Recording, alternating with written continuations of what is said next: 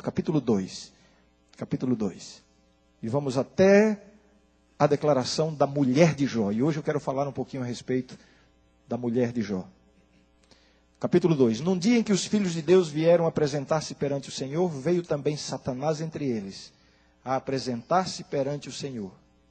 Então o Senhor disse a Satanás: De onde vens? Respondeu Satanás ao Senhor e disse: De rodear a terra e passear por ela. Perguntou o Senhor a Satanás: Observaste o meu servo Jó, porque ninguém é na terra semelhante a ele, homem íntegro e reto, temente a Deus e que se desvia do mal. Ele conserva a sua integridade embora me incitasses contra ele para o consumir sem causa. Então Satanás respondeu ao Senhor: pele por pele, e tudo quanto o homem tem, dará pela sua vida.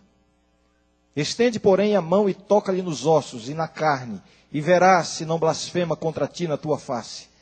Disse o Senhor a Satanás: Eis que ele está em teu poder, mas poupa-lhe a vida então saiu Satanás da presença do Senhor e feriu a Jó de tumores malignos, desde a planta do pé até ao alto da cabeça. Jó, sentado em cinza, tomou um caco para com ele raspar-se. Então sua mulher lhe disse: Ainda conservas a tua integridade? Amaldiçoa a Deus e morre. Continuando. Mas ele lhe respondeu: Falas como qualquer doida. Temos recebido o bem de Deus e não receberíamos também o mal? Em tudo isto não pecou Jó com os seus lábios. A vitória de Deus neste confronto com o diabo foi selada aqui. Satanás desaparece da cena. Jó, uma evidência da vitória de Deus no grande conflito. Por isso, Jó se converte num troféu da vitória de Deus, um troféu na mão de Deus. Agora eu quero convidá-los a, a imaginarmos um pouquinho a situação em que estava Jó e a interferência aí da, da mulher de Jó. Qual é a imagem que você faz da mulher de Jó? Olha, durante muito tempo eu, quando imaginava a mulher de Jó, eu a via até com um aspecto meio de bruxa. Que mulher terrível esta. Ela proferiu palavras aqui certamente inspiradas por Satanás, e isso é verdade. O pobre coitado já havia perdido todos os seus filhos, imagine o sofrimento. Um pai perder dez filhos de uma só vez toda a sua fazenda, lançado na mais profunda miséria. E agora, para piorar a situação, acometido de uma enfermidade terrível. Alguns tentam identificar essa enfermidade com o fogo selvagem, com algum tipo de elefantise, enfim, existem várias tentativas, mas não importa, algo terrível que incomodava tremendamente, cheirava mal. Ele estava lá no lixão da cidade, se coçando com cacos de telha, cacos. E agora, para completar, chega a mulher dele e diz isso: Ainda conservas a tua integridade? Amaldiçoa a Deus e morre. Quem queria ter uma mulher dessa para se casar, hein? De fato, ela foi aqui nesse momento usada por Satanás para, quem sabe, aumentar a dor de Jó e levá-lo a praguejar. E então Satanás seria vitorioso. Mas olha, eu queria convidar você agora a olhar para a mulher de Jó com olhos diferentes. Vamos analisar algumas coisinhas aqui que estão, algumas explícitas e outras implícitas no, no, no texto. A gente fala muito sobre o sofrimento de Jó, não? Mas você já parou para pensar que os dez filhos de Jó também eram filhos dela? Você já parou para pensar que o sofrimento de uma mãe com a perda dos filhos provavelmente é maior do que o do pai? O instinto materno a faz sofrer de forma muito mais profunda. Você já parou para pensar que toda a fazenda que Jó perdeu, seu gado e tudo mais, também eram dela? Você já parou para pensar a respeito da intensidade do sofrimento que ela também estava passando? Aliás, a perda da fazenda e dos bens todos, pela natureza feminina, é possível que ela estivesse mais perturbada ainda do que ele. Porque para a mulher, essa sensação de segurança, de estabilidade é mais importante do que para o homem. Assim que nós imaginamos a mulher de, de Jó, muitas vezes, como uma pessoa que estivesse neutra na história e de repente aparece na cena, como alguém que vai fazer uma visitinha de longe lá para Jó, que está lá no, no meio do lixão da cidade, digamos assim, se coçando, mal cheirando, e de longe ela dá um grito assim: Olha, maldiçoa teu. Ainda conservas a tua integridade? Olha, ela já começa fazendo uma pergunta, o livro das perguntas. Ainda conservas a tua integridade? Olha, amaldiçoa teu Deus e morre. Virou as costas e foi embora. Aí a gente pensa, ah, ela estava interessada em, em, em começar outra vida. Mas não é nada disso. Ela estava também sofrendo profundamente, ela estava angustiada. Ela estava com o seu coração partido. Quando ela diz essas palavras, ela não estava dizendo com, com um sentimento egoísta de se ver livre do seu marido, quem sabe, para recomeçar a sua vida. Lembre-se que na época, na, na, no período patriarcal, e mesmo posteriormente, naquela cultura, uma mulher viúva e sem filhos estaria perdida. Se Jó morresse, a condição dela seria muito pior do que naquele exato momento. Então, quando ela diz assim a Jó, amaldiçoa teu Deus e morre, não é uma declaração egoísta para se ver livre. Pelo contrário, se Jó morresse, a condição dela seria ainda pior. E talvez por isso Jó responde assim: falas como uma doida, como quem diz assim: você não percebe quais serão as consequências de eu morrer? Vai ficar pior ainda para você. Você fala como uma doida. Outra coisa, ela não tinha nada de doida. O texto bíblico não insinua isso. A própria expressão de Jó, falas como uma doida, era algo que ao próprio Jó lhe surpreendia a atitude da sua esposa. Se não fosse, quem sabe ele diria assim: lá vem você de novo, né? Mas não, falas como uma doida, como quem diz assim: normalmente não é essa a sua atitude. Uma mulher leal, membro de uma família dedicada a Deus, recebendo a influência de um homem de Deus, muitas virtudes certamente ela teria. E que é mais uma evidência disso? Lá no fim da história, quando Jó é abençoado por Deus e recebe em dobro tudo o que havia perdido, Deus restabelece a Jó a sua plena felicidade em dobro. Sua fazenda é devolvida em dobro, seu gado é devolvido em dobro. Lhe nascem mais dez filhos, e aí a gente fala que é em dobro também. Foram dez, mas aí na ressurreição ele terá os primeiros dez, serão vinte. Deus agora dá um pacote de bênção para Jó. E nesse pacote você percebe que a esposa é a mesma? A esposa de Jó faz parte do pacote de bênçãos de Deus para a vida dele. Uma mulher que era uma bênção na vida dele. Agora, é inegável que por um momento ela falou como qualquer doida, nas próprias palavras de Jó. Ainda conservas a tua integridade? Amaldiçoa a Deus e morre. E eu quero dizer mais, ela não falou isso de longe. Olha, Jó, amaldiçoa Deus e morre. Não. Nos momentos mais difíceis da vida de Jó, ela estava do ladinho dele. Quer a prova bíblica disso? Se você está com a sua Bíblia aberta, vamos lá para o capítulo 19. Capítulo 19. Um discurso de Jó capítulo 19, verso 17, Jó diz assim: O meu hálito é intolerável à minha mulher. Ora, se o hálito dele a incomodava, isso significa que ela estava bem pertinho dele. que acham vocês? Sim ou não? Não é aquela mulher que o abandonou na hora difícil, que o deixou sofrendo sozinho. Não. E eu quero agora fazer aqui talvez uma especulação, mas me permitam, me permitam considerar esta possibilidade. Quando ela diz assim: ainda conservas a tua integridade, amaldiçoa a Deus e morre. Ela não estava praguejando contra Jó, não. Ela está tentando encontrar uma solução para o sofrimento de Jó. Quando Jó perde, enfim, recebe todas essas coisas terríveis em sua vida, os amigos de Jó, a mulher de Jó, todos percebem que Deus rompeu seu relacionamento com Jó. Essa é a interpretação. Todos olhavam para, para Jó e pensavam assim: é, o amigo de Jó o abandonou. Deus, o amigo de Jó, sempre foi muito amigo, mas agora Jó está abandonado pelo seu grande amigo.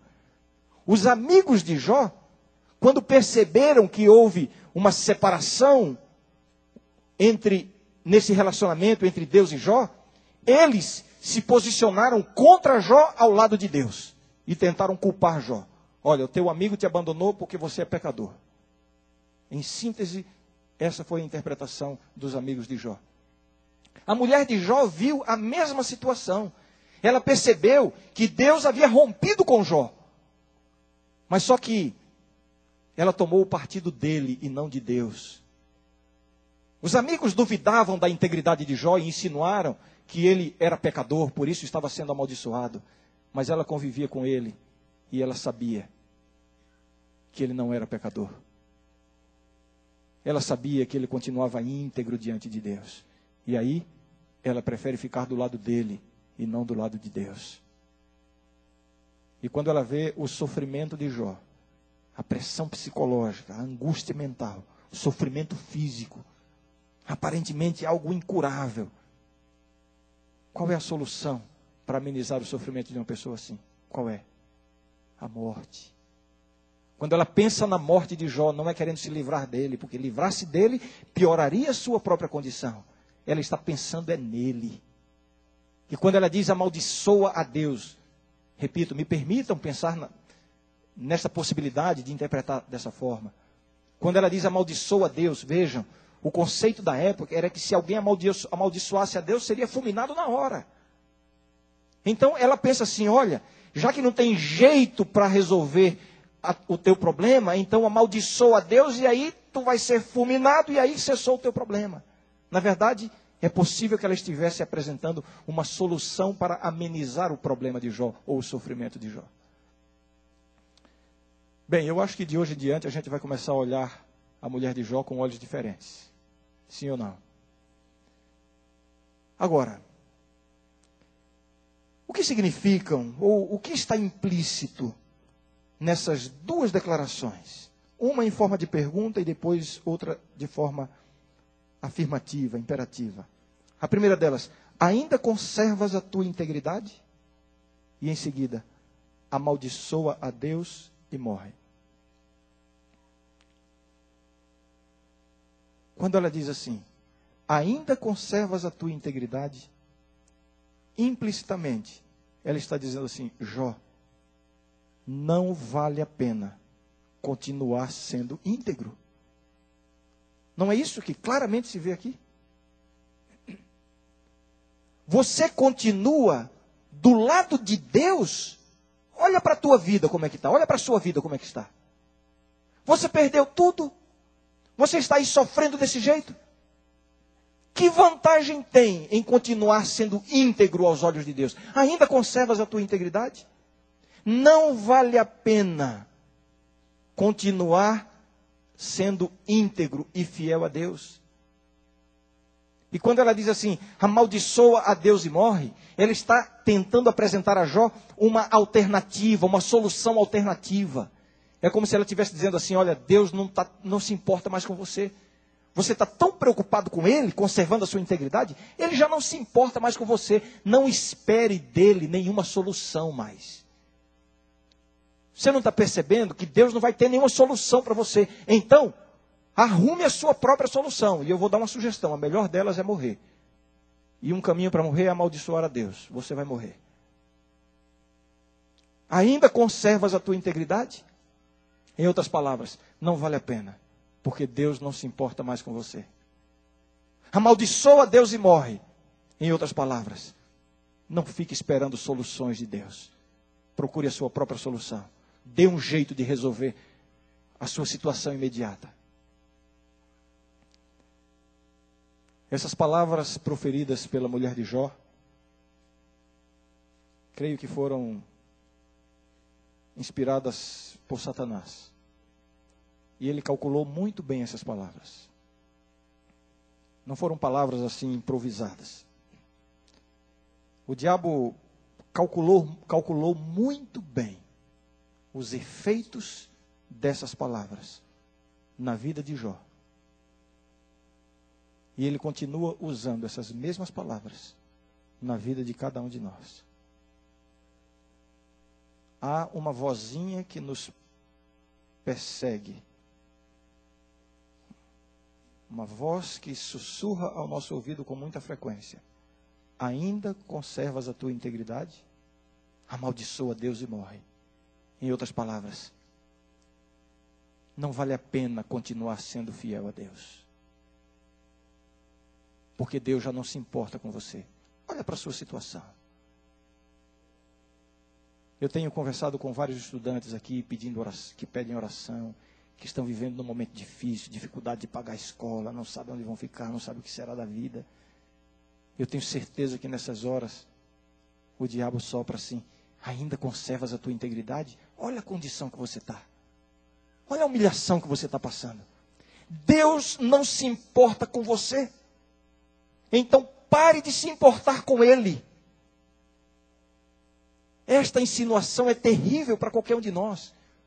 O pensamento de que Deus parou de se importar realmente conosco, porque faz parte da nossa natureza sabermos que há pessoas que se importam conosco.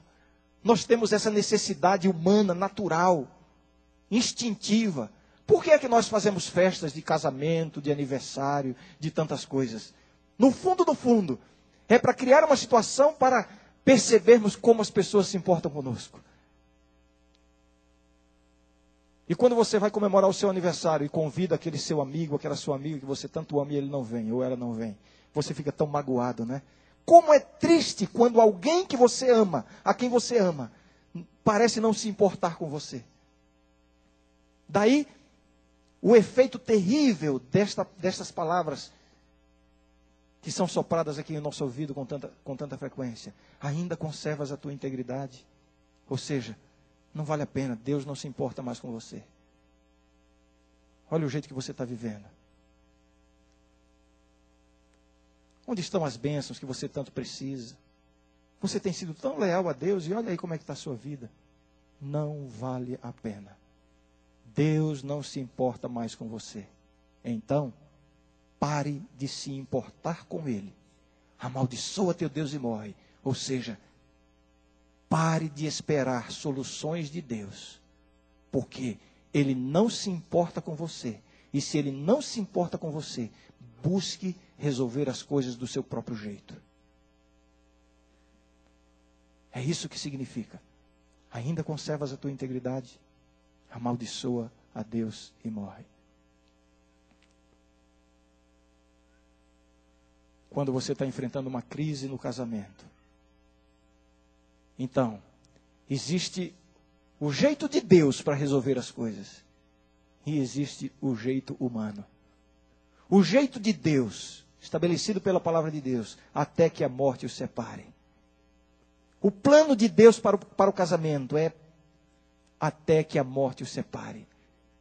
Não existe crise, não existe, não existe é, é, problemas, dificuldades que justifiquem fugir do plano de Deus. Mas aí vem o sussurro em nosso ouvido: ainda conservas a tua integridade? Olha como é que está a tua vida. Você tem sido íntegro, você é uma cristã, você vai à igreja, você ora pelo seu esposo, mas nada acontece, ele não muda.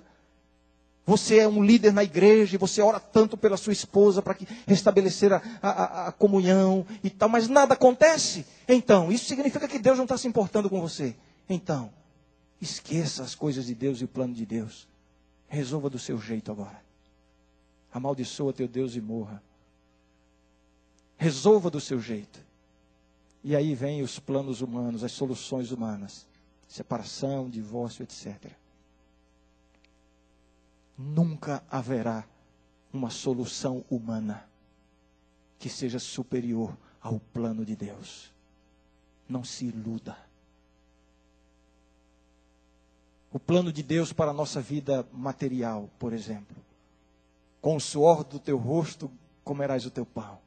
Prosperidade material dentro do plano de Deus. O jeito de Deus para a nossa vida material é o trabalho honesto, fidelidade para com Deus, generosidade para com os pobres. Tudo isso faz parte do plano de Deus para a nossa vida material. Aí você é tão leal a Deus, você é honesto, você faz tudo direitinho, você contribui com a igreja, mas as coisas estão indo tão mal. Tantos prejuízos, a falência e, e conta para pagar. E, e onde estão as bênçãos? Você é tão fiel a Deus, fiel dizimista, colabora com tudo, participa das coisas da igreja. faz questão de ser, de ser honesto em suas transações comerciais, em ser um trabalhador diligente, disciplinado, responsável. Você faz tudo conforme você entende que a palavra de Deus prescreve. Mas apesar disso, as coisas estão indo de mal a pior. Aí vem as palavras da mulher de Jó: Ainda conservas a tua integridade? Ou seja, você não está vendo que não vale a pena continuar seguindo o plano de Deus? Amaldiçoa a Deus e morre. Em outras palavras, comece a resolver do seu jeito agora. Não fique esperando soluções de Deus. Resolva do seu jeito. O jeito de Deus não, não, não é suficiente. Então agora procure o jeito humano. O jeito humano, aí vem as coisinhas, né? Já não dá para ser plenamente honesto. Já não dá para ser tão correto nas coisas. A mentira já tem que ter um lugarzinho nas transações comerciais. E a declaração de imposto de renda, ah, você, se você põe uma coisinha ali, outra ali, nunca ninguém vai descobrir, não, não vai ser pego no pente fino de jeito nenhum, e você vai ter algumas vantagens. Olha, já que o jeito de Deus não está resolvendo, então resolva do seu jeito. Ainda conservas a tua integridade? Não vale a pena. Deus não está se importando com você. Então, amaldiçoa Deus e morre. Ou seja, resolva do seu jeito. Resolva do seu jeito. Existe uma declaração no Espírito de Profecia em que ela diz assim: Deus precisa de homens de negócios para provar que os princípios do céu são superiores aos princípios da terra.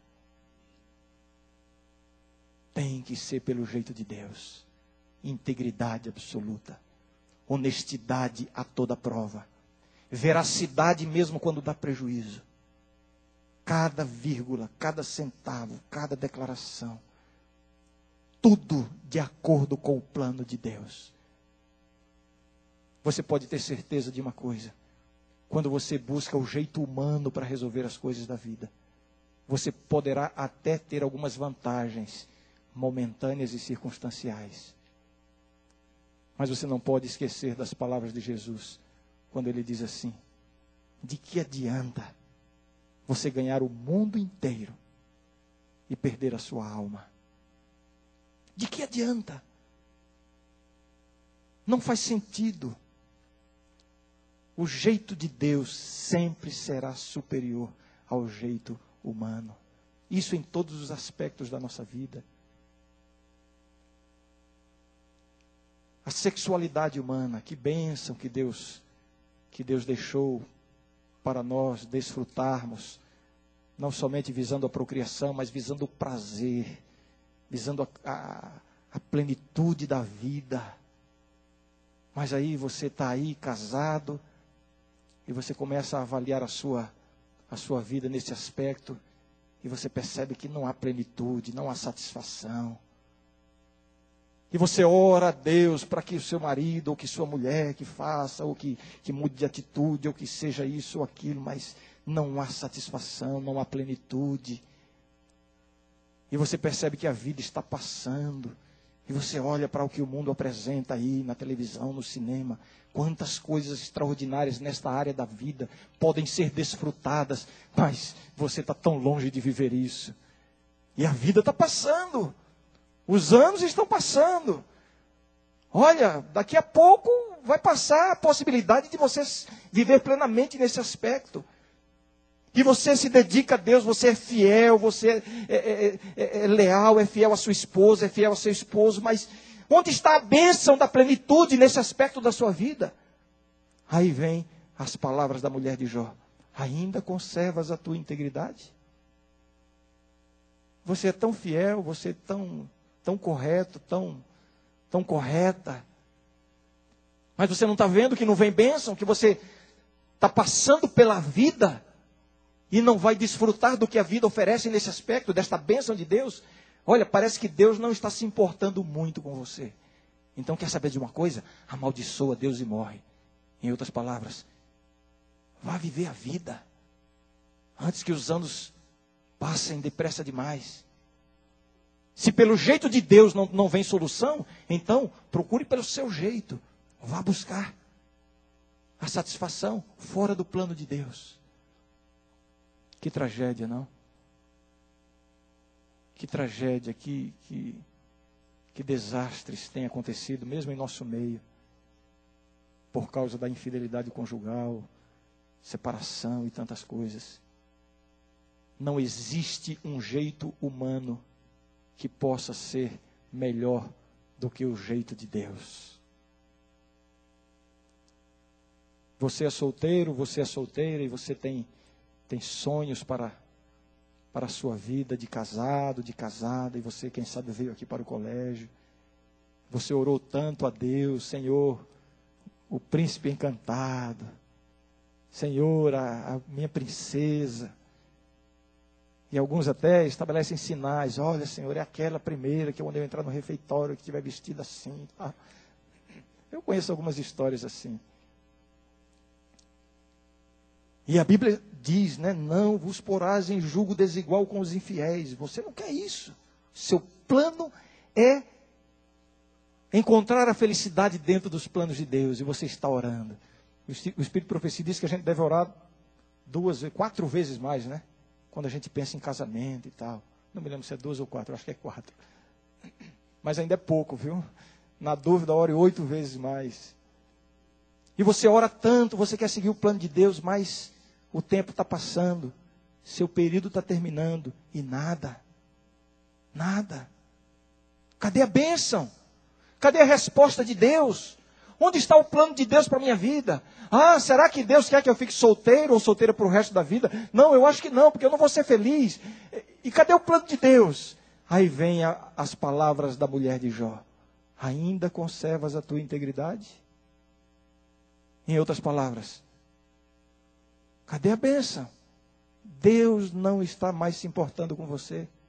Se Deus estivesse preocupado com esse aspecto da sua vida, alguma coisa já teria acontecido, mas até agora nada.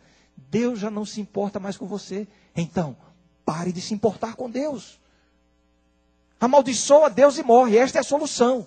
Não fique esperando uma solução vinda de Deus, porque se Ele não se importa com você, Ele não vai dar uma solução que vai lhe satisfazer. Então, comece a procurar suas próprias soluções. E aí começam a aparecer possibilidades que você sabe que não estão nos planos de Deus. Mas você pensa assim: eu não estou tendo escolha. Ah, Deus vai entender. Nenhum jeito humano será melhor do que o jeito de Deus. Não existe nada que o mundo possa oferecer, que seja diferente dos planos de Deus, que vá completar a sua vida, que vá lhe trazer a real felicidade. Apegue-se ao plano de Deus. Eu quero terminar sugerindo a cada um aqui que cada vez que essa voz vier assim, dizendo: ainda conservas a tua integridade, Olha, não vale a pena ser íntegro. Não vale a pena continuar tão certinho nos caminhos. Não vale a pena, não vale a pena. Ainda conservas a tua integridade. Busca outras soluções. As soluções de Deus não, não estão resolvendo a tua situação. Na sua vida familiar, na sua vida, na sua vida material, na sua vida profissional, na sua vida social. Não, os planos de Deus não estão se complementando na sua, na sua existência. Deus não está se importando tanto com você. Não vale a pena continuar sendo tão íntegro. Comece a buscar soluções. Comece a, a dar um jeito na sua própria vida. Olha, quando essa voz falar ao seu ouvido, responda em seu coração, como Jó. Falas como qualquer doida. É loucura. Qualquer caminho que não seja estritamente o caminho de Deus é loucura. Será que você pode entender isso? Qualquer possibilidade que fuja, em um milímetro que seja, do caminho prescrito por Deus, você pode ter a certeza, o fim dele, deste caminho, será sofrimento, será dor. Você pode não compreender isso neste momento, mas Se convença disso pela palavra de Deus. De que a nossa única segurança consiste em andarmos estritamente nos caminhos de Deus. E agora eu quero fazer o convite para a nossa oração final. Eu quero convidar para vir aqui à frente. Aquela pessoa que tem, que tem sido tentada a dar um jeito na sua própria vida, contrariando os caminhos de Deus ou a orientação de Deus. Você sabe que essa decisão que você está tomando não corresponde estritamente à vontade de Deus. Você sabe que esse projeto que você está seguindo não tem a completa aprovação de Deus. Você sabe lá no fundo que essa escolha que você está fazendo não tem a direção plena de Deus sobre ela. E nesta noite você gostaria de dizer assim: Senhor, eu quero andar nos teus caminhos. Da história de Jó até hoje se passou muito tempo, muitos anos, muitos séculos se passaram. As coisas mudaram, as circunstâncias mudaram, mas as necessidades e as lutas humanas continuam as mesmas. Agora, sabe o que é melhor de tudo? É que Deus também continua o mesmo. Deus ainda é o mesmo. E Ele quer corrigir os seus passos a qualquer momento. Ele quer endireitar as suas veredas. Ele quer lhe dar discernimento para você tomar as decisões certas, fazer as escolhas certas, segundo a vontade dele. Mesmo que você esteja caminhando em caminhos erradios, Deus está de braços abertos para receber você de volta. Ele só está dizendo assim: filho, volta para mim. Eu ainda sou o mesmo e posso mudar a sua vida. Nunca é tarde demais. A Regina vai cantar um hino agora. Vem cá, Regina. E enquanto ela canta, se você quer renovar a sua vida com Deus, você que está admitindo que está tomando algum caminho, que você sabe que não tem aprovação de Deus, seja ele em que aspecto for da sua vida, e você quer receber o poder de Deus para corrigir isso com o poder de Deus, levante do lugar onde você está e venha aqui receber esta bênção. Você só precisa fazer isso. Levante-se e venha, e você vai ver como Deus vai agir como resposta a essa sua decisão. Tudo que eu criei foi para você. O vento que eu soprei fez você vir. Capítulo 2. Capítulo 2. E vamos até a declaração da mulher de Jó. E hoje eu quero falar um pouquinho a respeito da mulher de Jó. Capítulo 2: Num dia em que os filhos de Deus vieram apresentar-se perante o Senhor, veio também Satanás entre eles, a apresentar-se perante o Senhor. Então o Senhor disse a Satanás: De onde vens? Respondeu Satanás ao Senhor e disse: De rodear a terra e passear por ela. Perguntou o Senhor a Satanás: Observaste o meu servo Jó, porque ninguém é na terra semelhante a ele, homem íntegro e reto, temente a Deus e que se desvia do mal. Ele conserva sua integridade embora me incitasses contra ele para o consumir sem causa. Então Satanás respondeu ao Senhor: pele por pele, e tudo quanto o homem tem, dará pela sua vida. Estende, porém, a mão e toca-lhe nos ossos e na carne, e verás se não blasfema contra ti na tua face. Disse o Senhor a Satanás: Eis que ele está em teu poder, mas poupa-lhe a vida então saiu Satanás da presença do Senhor e feriu a Jó de tumores malignos, desde a planta do pé até ao alto da cabeça. Jó, sentado em cinza, tomou um caco para com ele raspar-se. Então sua mulher lhe disse: Ainda conservas a tua integridade? Amaldiçoa a Deus e morre. Continuando. Mas ele lhe respondeu: Falas como qualquer doida. Temos recebido o bem de Deus e não receberíamos também o mal? Em tudo isto não pecou Jó com os seus lábios. A vitória de Deus neste confronto com o diabo foi selada aqui. Satanás desaparece da cena.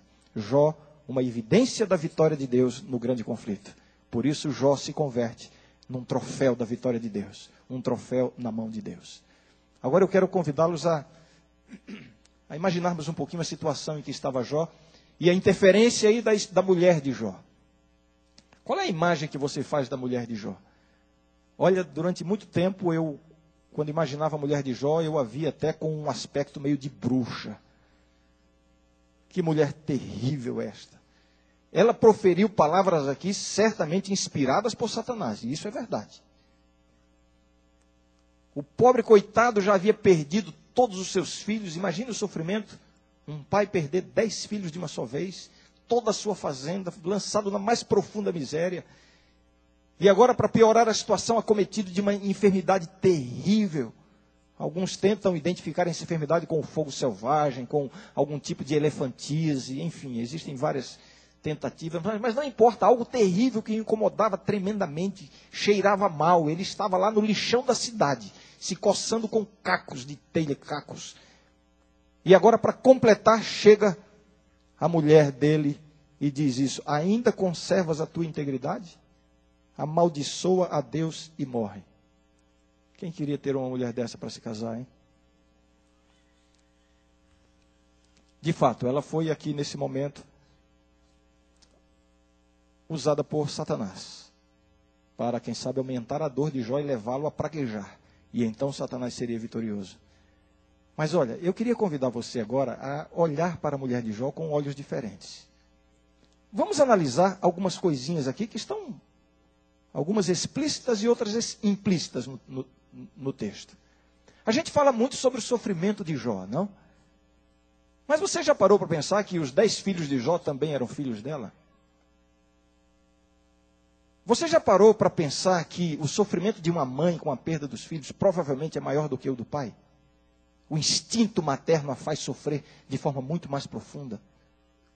Você já parou para pensar que toda a fazenda que Jó perdeu, seu gado e tudo mais, também eram dela? Você já parou para pensar a respeito da intensidade do sofrimento que ela também estava passando? Aliás, a perda da fazenda e dos bens todos pela natureza feminina, é possível que ela estivesse mais perturbada ainda do que ele. Porque para a mulher, essa sensação de segurança, de estabilidade, é mais importante do que para o homem. Assim que nós imaginamos a mulher de, de Jó, muitas vezes, como uma pessoa que estivesse neutra na história e de repente aparece na cena, como alguém que vai fazer uma visitinha de longe lá para Jó, que está lá no, no meio do lixão da cidade, digamos assim, se coçando, mal cheirando, e de longe ela dá um grito assim: Olha, maldiçoa teu, ainda conservas a tua integridade? Olha, ela já começa fazendo uma pergunta, o livro das perguntas. Ainda conservas a tua integridade? Olha, maldiçoa teu Deus e morre. Virou as costas e foi embora. Aí a gente pensa, ah, ela estava interessada em, em, em começar outra vida. Mas não é nada disso. Ela estava também sofrendo profundamente, ela estava angustiada. Ela estava com o seu coração partido. Quando ela diz essas palavras, ela não estava dizendo com, com um sentimento egoísta de se ver livre do seu marido, quem sabe, para recomeçar a sua vida. Lembre-se que na época, na, na, no período patriarcal, e mesmo posteriormente, naquela cultura, uma mulher viúva e sem filhos estaria perdida. Se Jó morresse, a condição dela seria muito pior do que naquele exato momento. Então, quando ela diz assim a Jó, amaldiçoa teu Deus e morre, não é uma declaração egoísta para se ver livre. Pelo contrário, se Jó morresse, a condição dela seria ainda pior. E talvez por isso Jó responde assim: falas como uma doida, como quem diz assim: você não percebe quais serão as consequências de eu morrer? Vai ficar pior ainda para você. Você fala como uma doida. Outra coisa, ela não tinha nada de doida. O texto bíblico não insinua isso. A própria expressão de Jó, falas como uma doida, era algo que ao próprio Jó lhe surpreendia a atitude da sua esposa. Se não fosse, quem sabe ele diria assim: lá vem você de novo, né? Mas não, falas como uma doida, como quem diz assim: normalmente não é essa a sua atitude. Uma mulher leal, membro de uma família dedicada a Deus, recebendo a influência de um homem de Deus, muitas virtudes certamente ela teria. E que é mais uma evidência disso? Lá no fim da história, quando Jó é abençoado por Deus e recebe em dobro tudo o que havia perdido, Deus restabelece a Jó a sua plena felicidade em dobro. Sua fazenda é devolvida em dobro, seu gado é devolvido em dobro. E nascem mais dez filhos, e aí a gente fala que é em dobro também. Foram dez, mas aí na ressurreição ele terá os primeiros dez, serão vinte. Deus agora dá um pacote de bênção para Jó. E nesse pacote, você percebe que a esposa é a mesma? A esposa de Jó faz parte do pacote de bênçãos de Deus para a vida dele. Uma mulher que era uma bênção na vida dele. Agora, é inegável que por um momento ela falou como qualquer doida, nas próprias palavras de Jó. Ainda conservas a tua integridade? Amaldiçoa a Deus e morre. E eu quero dizer mais, ela não falou isso de longe. Olha, Jó, amaldiçoa a Deus e morre. Não. Nos momentos mais difíceis da vida de Jó, ela estava do ladinho dele. Quer a prova bíblica disso? Se você está com a sua Bíblia aberta, vamos lá para o capítulo 19. Capítulo 19. Um discurso de Jó. Capítulo 19, verso 17. Jó diz assim: O meu hálito é intolerável à minha mulher. Ora, se o hálito dele a incomodava, isso significa que ela estava bem pertinho dele. que acham vocês? Sim ou não? Não é aquela mulher que o abandonou na hora difícil, que o deixou sofrendo sozinho. Não. E eu quero agora fazer aqui talvez uma especulação, mas me permitam, me permitam considerar esta possibilidade. Quando ela diz assim: ainda conservas a tua integridade, amaldiçoa a Deus e morre. Ela não estava praguejando contra Jó, não. Ela está tentando encontrar uma solução para o sofrimento de Jó. Quando Jó perde, enfim, recebe todas essas coisas terríveis em sua vida, os amigos de Jó, a mulher de Jó, todos percebem que Deus rompeu o seu relacionamento com Jó. Essa é a interpretação. Todos olhavam para, para Jó e pensavam assim: é, o amigo de Jó o abandonou. Deus, o amigo de Jó, sempre foi muito amigo, mas agora Jó está abandonado pelo seu grande amigo. Os amigos de Jó, quando perceberam que houve uma separação entre nesse relacionamento entre Deus e Jó, eles se posicionaram contra Jó ao lado de Deus e tentaram culpar Jó. Olha, o teu amigo te abandonou porque você é pecador. Em síntese, essa foi a interpretação dos amigos de Jó. A mulher de Jó viu a mesma situação. Ela percebeu que Deus havia rompido com Jó. Mas só que ela tomou o partido dele e não de Deus. Os amigos duvidavam da integridade de Jó e insinuaram que ele era pecador, por isso estava sendo amaldiçoado. Mas ela convivia com ele e ela sabia que ele não era pecador. Ela sabia que ele continuava íntegro diante de Deus. E aí, ela prefere ficar do lado dele e não do lado de Deus. E quando ela vê o sofrimento de Jó, a pressão psicológica, a angústia mental, o sofrimento físico, aparentemente algo incurável. Qual é a solução para amenizar o sofrimento de uma pessoa assim? Qual é? a morte. Quando ela pensa na morte de Jó, não é querendo se livrar dele, porque livrar-se dele pioraria a sua própria condição. Ela está pensando é nele. E quando ela diz amaldiçoa a Deus, repito, me permitam pensar na, nessa possibilidade de interpretar dessa forma. Quando ela diz amaldiçoa a Deus, vejam, o conceito da época era que se alguém amaldiçoasse a Deus, seria fulminado na hora. Então ela pensa assim: olha, já que não tem jeito para resolver a, o teu problema, então amaldiçoa a Deus e aí tu vai ser fulminado e aí cessou o teu problema. Na verdade, é possível que ela estivesse apresentando uma solução para amenizar o problema de Jó ou o sofrimento de Jó. Bem, eu acho que de hoje em diante a gente vai começar a olhar a mulher de Jó com olhos diferentes. Sim ou não? Agora, o que significam, ou o que está implícito nessas duas declarações? Uma em forma de pergunta e depois outra de forma afirmativa, imperativa. A primeira delas, ainda conservas a tua integridade? E em seguida, amaldiçoa a Deus e morre. Quando ela diz assim, ainda conservas a tua integridade, implicitamente, ela está dizendo assim: Jó, não vale a pena continuar sendo íntegro. Não é isso que claramente se vê aqui? Você continua do lado de Deus? Olha para a tua vida como é que está. Olha para a sua vida como é que está. Você perdeu tudo? Você está aí sofrendo desse jeito? Que vantagem tem em continuar sendo íntegro aos olhos de Deus? Ainda conservas a tua integridade? Não vale a pena continuar sendo íntegro e fiel a Deus. E quando ela diz assim, amaldiçoa a Deus e morre, ela está tentando apresentar a Jó uma alternativa, uma solução alternativa. É como se ela estivesse dizendo assim: olha, Deus não, tá, não se importa mais com você. Você está tão preocupado com Ele, conservando a sua integridade, Ele já não se importa mais com você. Não espere dele nenhuma solução mais. Você não está percebendo que Deus não vai ter nenhuma solução para você. Então, arrume a sua própria solução. E eu vou dar uma sugestão: a melhor delas é morrer.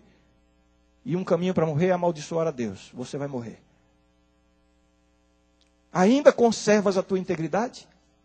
Em outras palavras, não vale a pena, porque Deus não se importa mais com você. Amaldiçoa Deus e morre.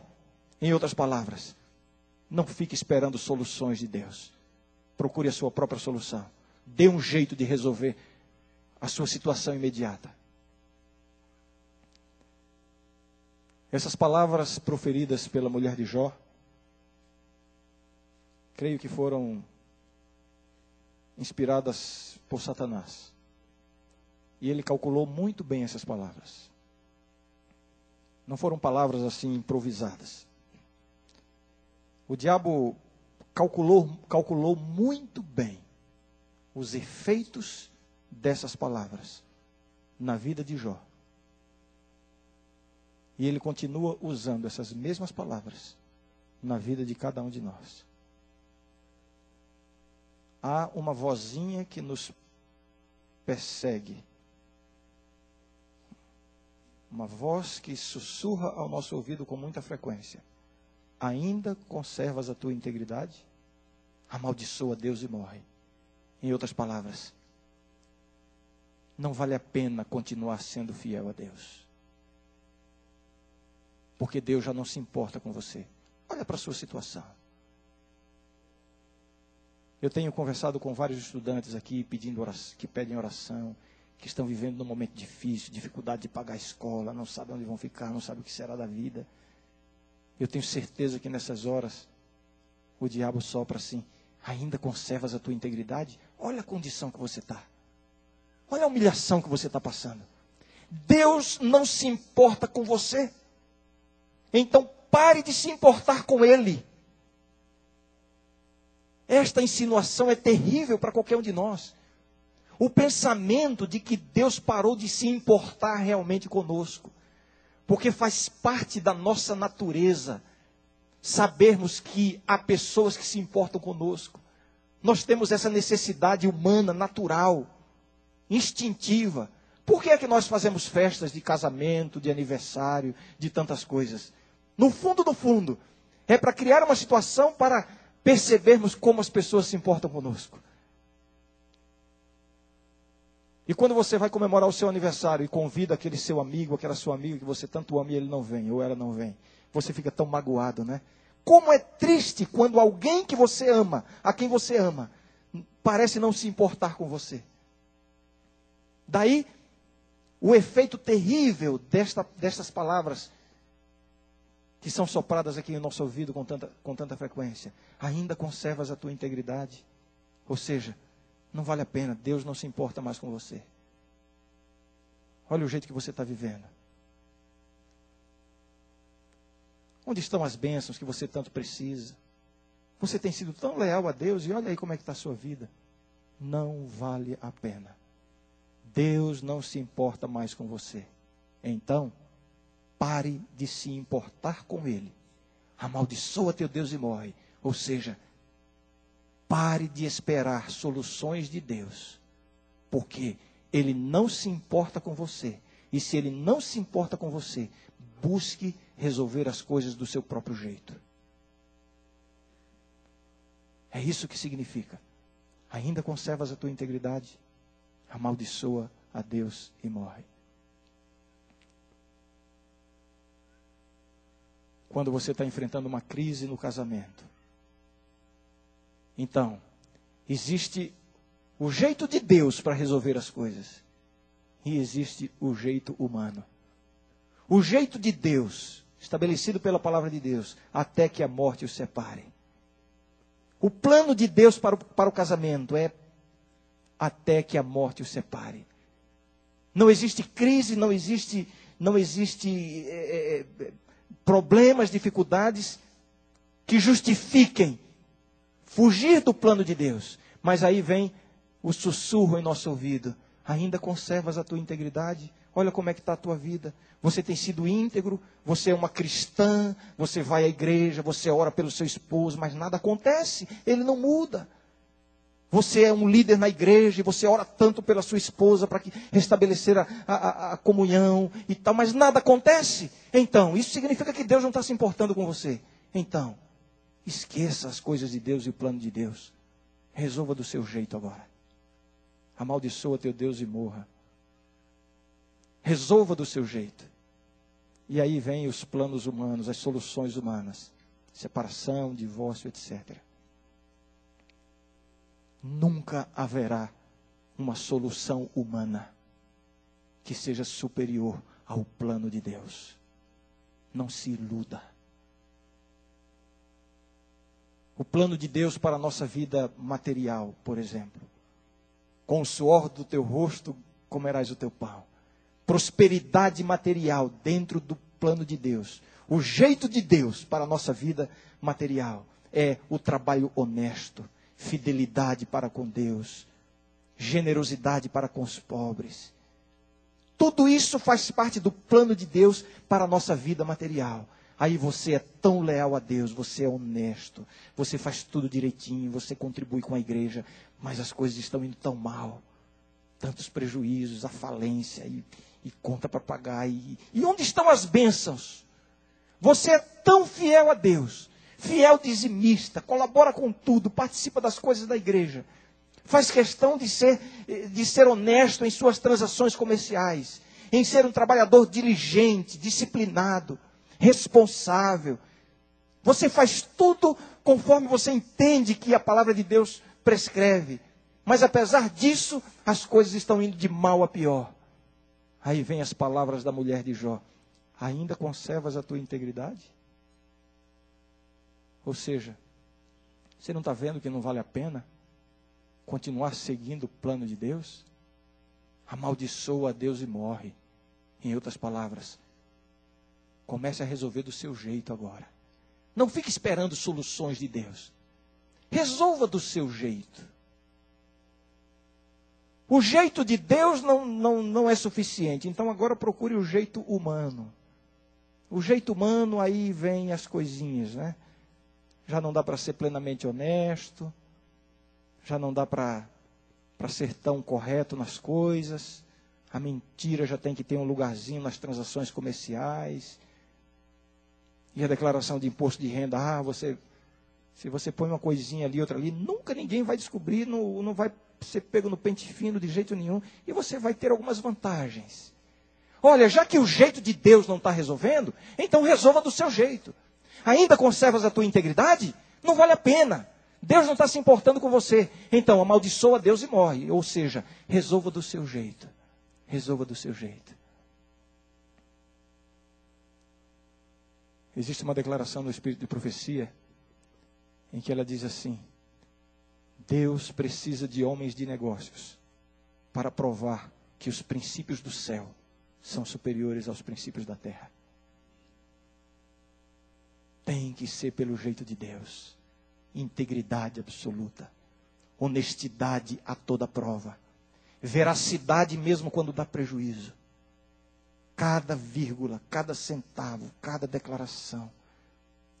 Tudo de acordo com o plano de Deus. Você pode ter certeza de uma coisa: quando você busca o jeito humano para resolver as coisas da vida, você poderá até ter algumas vantagens momentâneas e circunstanciais.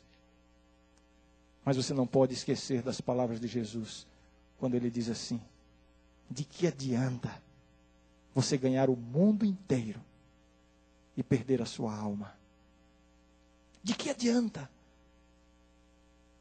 Não faz sentido. O jeito de Deus sempre será superior ao jeito humano. Isso em todos os aspectos da nossa vida. A sexualidade humana, que bênção que Deus que Deus deixou para nós desfrutarmos, não somente visando a procriação, mas visando o prazer, visando a, a, a plenitude da vida. Mas aí você está aí casado e você começa a avaliar a sua, a sua vida nesse aspecto e você percebe que não há plenitude, não há satisfação. E você ora a Deus para que o seu marido ou que sua mulher que faça, ou que, que mude de atitude, ou que seja isso ou aquilo, mas não há satisfação, não há plenitude. E você percebe que a vida está passando. E você olha para o que o mundo apresenta aí na televisão, no cinema. Quantas coisas extraordinárias nesta área da vida podem ser desfrutadas, mas você está tão longe de viver isso. E a vida está passando. Os anos estão passando. Olha, daqui a pouco vai passar a possibilidade de você viver plenamente nesse aspecto. E você se dedica a Deus, você é fiel, você é, é, é, é, leal, é fiel à sua esposa, é fiel ao seu esposo, mas onde está a bênção da plenitude nesse aspecto da sua vida? Aí vem as palavras da mulher de Jó: ainda conservas a tua integridade? Você é tão fiel, você é tão tão correto, tão, tão correta. Mas você não está vendo que não vem bênção, que você está passando pela vida e não vai desfrutar do que a vida oferece nesse aspecto, desta bênção de Deus. Olha, parece que Deus não está se importando muito com você. Então, quer saber de uma coisa? Amaldiçoa Deus e morre. Em outras palavras, vá viver a vida antes que os anos passem depressa demais. Se pelo jeito de Deus não, não vem solução, então procure pelo seu jeito. Vá buscar a satisfação fora do plano de Deus. Que tragédia, não? Que tragédia, que, que, que desastres têm acontecido, mesmo em nosso meio, por causa da infidelidade conjugal, separação e tantas coisas. Não existe um jeito humano que possa ser melhor do que o jeito de Deus. Você é solteiro, você é solteira e você tem, tem sonhos para, para a sua vida de casado, de casada, e você, quem sabe, veio aqui para o colégio. Você orou tanto a Deus, Senhor, o príncipe encantado, Senhor, a, a minha princesa. E alguns até estabelecem sinais. Olha, Senhor, é aquela primeira que quando eu entrar no refeitório, que estiver vestida assim. Tá? Eu conheço algumas histórias assim. E a Bíblia diz, né? Não vos porás em julgo desigual com os infiéis. Você não quer isso. Seu plano é encontrar a felicidade dentro dos planos de Deus. E você está orando. O Espírito de Profecia diz que a gente deve orar duas, quatro vezes mais, né? quando a gente pensa em casamento e tal. Não me lembro se é duas ou quatro, acho que é quatro. Mas ainda é pouco, viu? Na dúvida, ore oito vezes mais. E você ora tanto, você quer seguir o plano de Deus, mas o tempo está passando, seu período está terminando e nada. Nada. Cadê a bênção? Cadê a resposta de Deus? Onde está o plano de Deus para a minha vida? Ah, será que Deus quer que eu fique solteiro ou solteira para o resto da vida? Não, eu acho que não, porque eu não vou ser feliz. E cadê o plano de Deus? Aí vem a, as palavras da mulher de Jó: Ainda conservas a tua integridade? Em outras palavras, Cadê a bênção? Deus não está mais se importando com você. Se Deus estivesse preocupado com esse aspecto da sua vida, alguma coisa já teria acontecido, mas até agora nada. Deus já não se importa mais com você. Então, pare de se importar com Deus. Amaldiçoa Deus e morre. Esta é a solução. Não fique esperando uma solução vinda de Deus, porque se Ele não se importa com você, Ele não vai dar uma solução que vai lhe satisfazer. Então, comece a procurar suas próprias soluções. E aí começam a aparecer possibilidades que você sabe que não estão nos planos de Deus. Mas você pensa assim: eu não estou tendo escolha. Ah, Deus vai entender. Nenhum jeito humano será melhor do que o jeito de Deus. Não existe nada que o mundo possa oferecer que seja diferente dos planos de Deus, que vá completar a sua vida, que vá lhe trazer a real felicidade. Apegue-se ao plano de Deus. Eu quero terminar sugerindo a cada um aqui que cada vez que essa voz vier assim, dizendo: ainda conservas a tua integridade, olha, não vale a pena ser íntegro, não vale a pena continuar tão certinho nos caminhos, não vale a pena, não vale a pena, ainda conservas a tua integridade. Busca outras soluções, as soluções de Deus não, não estão resolvendo a tua situação na sua vida familiar, na sua vida, na sua vida material, na sua vida profissional, na sua vida social. Não, os planos de Deus não estão se complementando na sua, na sua existência. Deus não está se importando tanto com você. Não vale a pena continuar sendo tão íntegro. Comece a buscar soluções. Comece a, a dar um jeito na sua própria vida. Olha, quando essa voz falar ao seu ouvido, responda em seu coração, como Jó falas como qualquer doida. É loucura. Qualquer caminho que não seja estritamente o caminho de Deus é loucura. Será que você pode entender isso? Qualquer possibilidade que fuja, em um milímetro que seja, do caminho prescrito por Deus, você pode ter a certeza, o fim dele, deste caminho, será sofrimento, será dor. Você pode não compreender isso neste momento, mas se convença disso pela palavra de Deus, de que a nossa única segurança consiste em andarmos estritamente nos caminhos de Deus. E agora eu quero fazer o convite para a nossa oração final eu quero convidar para vir aqui à frente. Aquela pessoa que tem, que tem sido tentada a dar um jeito na sua própria vida, contrariando os caminhos de Deus ou a orientação de Deus. Você sabe que essa decisão que você está tomando não corresponde estritamente à vontade de Deus. Você sabe que esse projeto que você está seguindo não tem a completa aprovação de Deus. Você sabe lá no fundo que essa escolha que você está fazendo não tem a direção plena de Deus sobre ela.